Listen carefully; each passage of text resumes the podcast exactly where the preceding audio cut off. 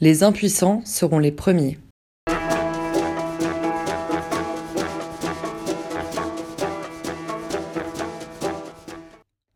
Impuissant, inapte, incapable, inefficace, inopérant, improductif, invalide.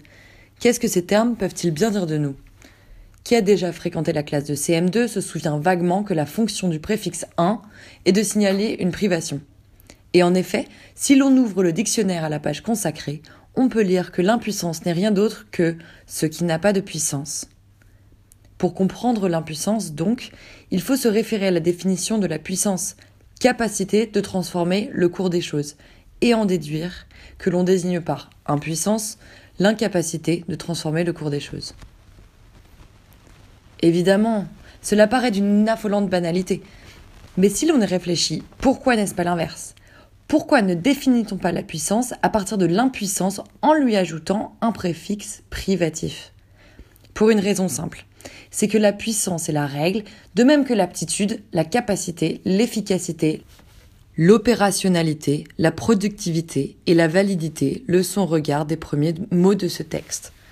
Ce choix n'a rien de démocratique.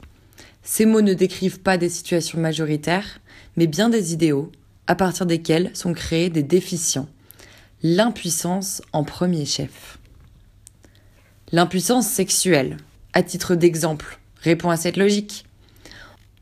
On attend d'un homme qu'il soit en capacité permanente de transformer le cours des choses, en créant le plaisir ou la vie. Comme à son habitude, la langue française repère les exceptions, les pointe du doigt par un préfixe privatif qui signale et dénonce l'échec impliqué par cette dérogation à la règle. Il n'est question d'impuissance que comme défaut de puissance, défaut évidemment pathologique qui mène aux stigmatisations d'usage. Et pour cause, l'exaltation de la puissance est liée à la façon dont les hommes se sont culturellement définis autour de ce qu'on pourrait appeler virilité. Cette dernière est devenue la jauge du masculin.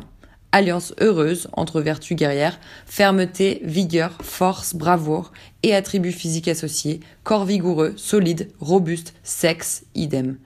Certes, la dénonciation de la masculinité toxique est aujourd'hui en vogue, et l'on peut s'en réjouir pour les avancées qu'elle permet. Malheureusement, elle subit le même traitement que toutes les modes.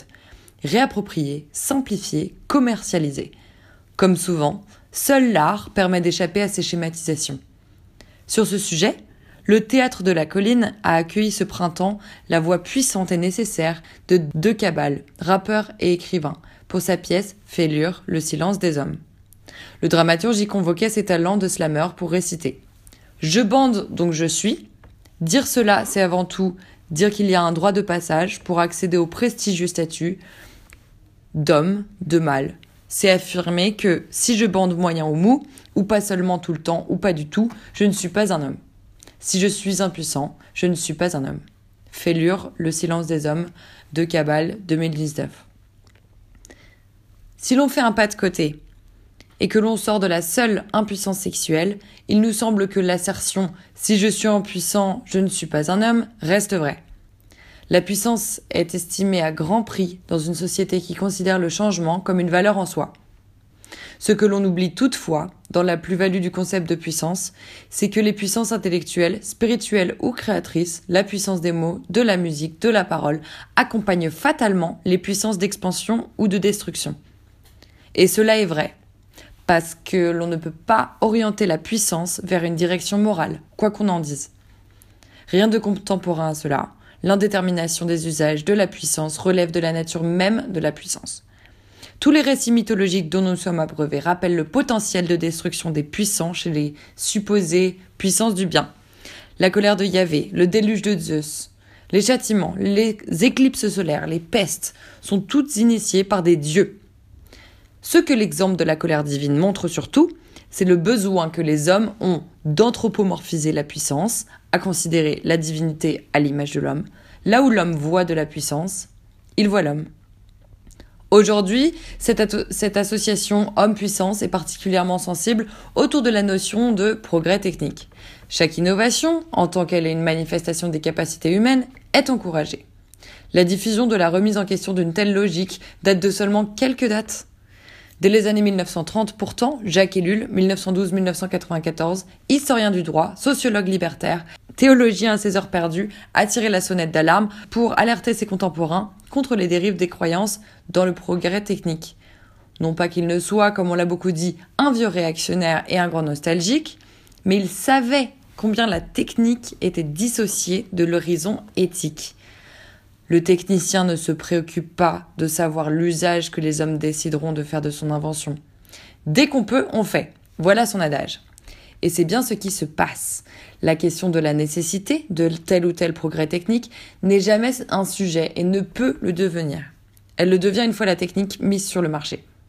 Puisque c'est le propre de la puissance que de ne pas se contenter de la puissance. C'est le propre de la puissance d'être en quête de plus de puissance. Or, une puissance incapable de se réguler, de se contraindre, ne fait-elle pas preuve d'impuissance ou d'abus de pouvoir, ce qui, à notre avis, revient au même? Être puissant, n'est-ce pas aussi maîtriser sa force?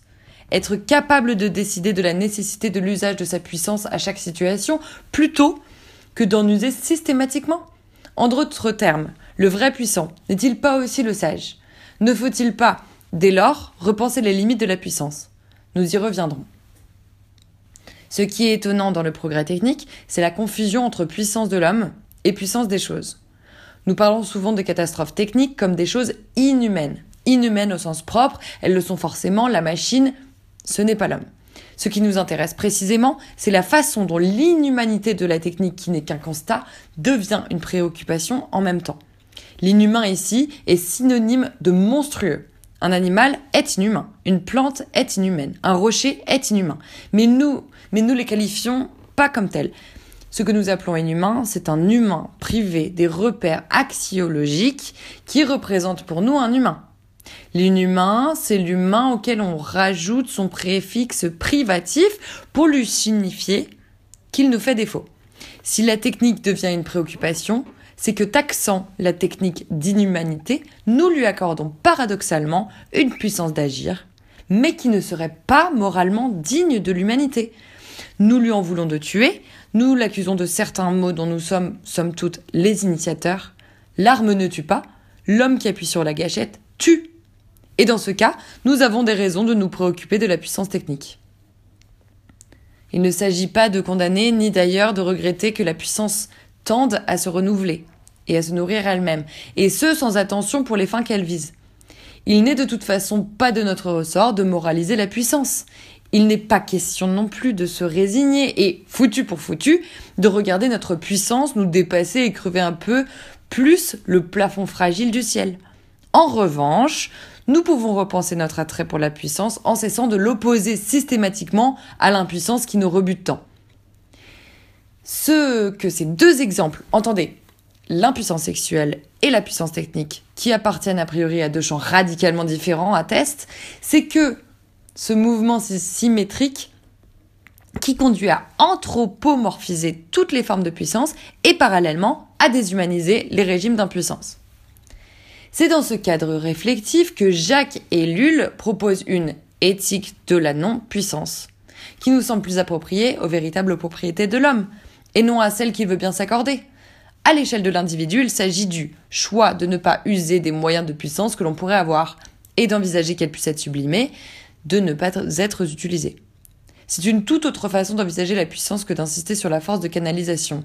Faire le choix de ne pas, c'est assumer sa puissance d'agir, mais exercer parfois son savoir s'extraire. Les amoureux de la littérature y reconnaîtront l'attitude magistrale de Bartleby, le personnage d'Herman Melville, engagé par un notaire pour un travail de clerc et qui, après s'être montré docile, refuse certaines tâches qui lui sont assignées. Rébellion singulière, deux billets, sans résistance. Un simple je ne préférerais pas. Imaginez ma surprise, non ma consternation, lorsque sans quitter sa solitude, Bartleby répondait d'une voix singulièrement douce et ferme Je préférerais ne pas. Je gardai quelques instants un silence parfait afin de rassembler mes esprits en déroute. L'idée me vint aussitôt que mes oreilles m'avaient abusé ou que Bartleby s'était entièrement mépris sur le sens de mes paroles. Je répétais ma requête de la voix la plus claire que je pusse entendre, mais tout aussi clairement retentit la même réponse que devant. Je préférerais ne pas. Bartleby, le scribe, Herman Melville, 1853. La non-puissance n'a rien d'une apologie de la passivité. Il s'agit bien d'une posture révolutionnaire, d'un pouvoir de contestation, de protestation, mais sans armes ni armure. L'expression le dit bien, il est question de dire non à la puissance. Jacques Ellul résume, la non-puissance est un choix, je peux et ne le ferai pas. Ce que je crois, 1987. Cet esprit de révolte, Ellul le partage sans doute avec Bartleby. Combien d'entre nous pourraient en dire autant? Merci à vous d'avoir écouté. N'hésitez pas à vous abonner sur SoundCloud, Spotify ou Apple Podcast au podcast d'Homo Gulliver. Et nous, on se retrouve dans 10 jours pour un nouvel article.